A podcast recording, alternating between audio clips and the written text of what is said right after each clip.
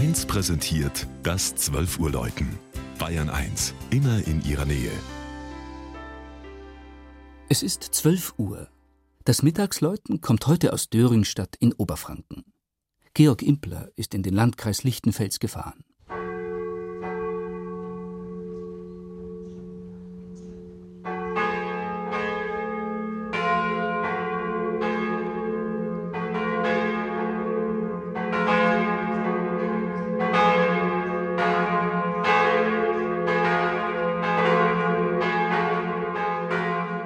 Döringstadt gehört zu den Orten, die den Besucher sogleich für sich einnehmen, ohne dass er auf Anhieb sagen könnte, warum.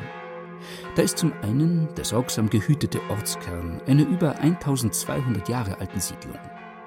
Heute nicht einmal 500 Einwohner zählend, galt das ursprüngliche Dorrestadt als wichtiger Warenumschlagplatz und war unter Ludwig dem Deutschen sogar Reichsstadt gewesen.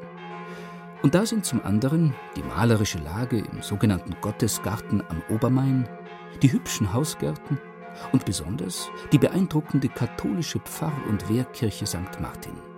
Diese wiederum hebt sich von den Gotteshäusern weit um ab durch ihren über 600 Jahre alten festungsartigen Sandsteinquaderturm.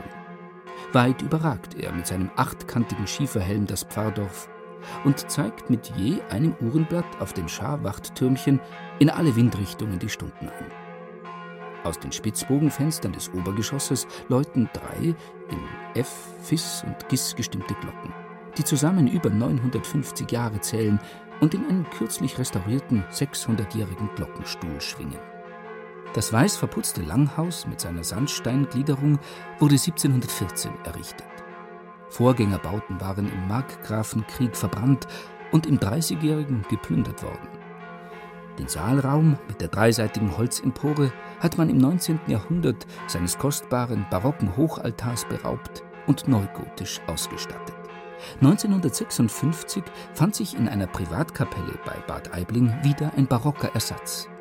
Ursprünglich für das Zisterzienserkloster Fürstenfeld geschaffen, stellte er die Harmonie in der Döringstadter Martinskirche wieder her. Nicht übersehen sollte der Besucher das älteste und wertvollste Kleinod der Martinskirche die gotische, goldgefasste Abendmahlgruppe am rechten Seitenaltar. Eine wohl im 15. Jahrhundert in Bamberg entstandene Arbeit voller Würde und Anmut.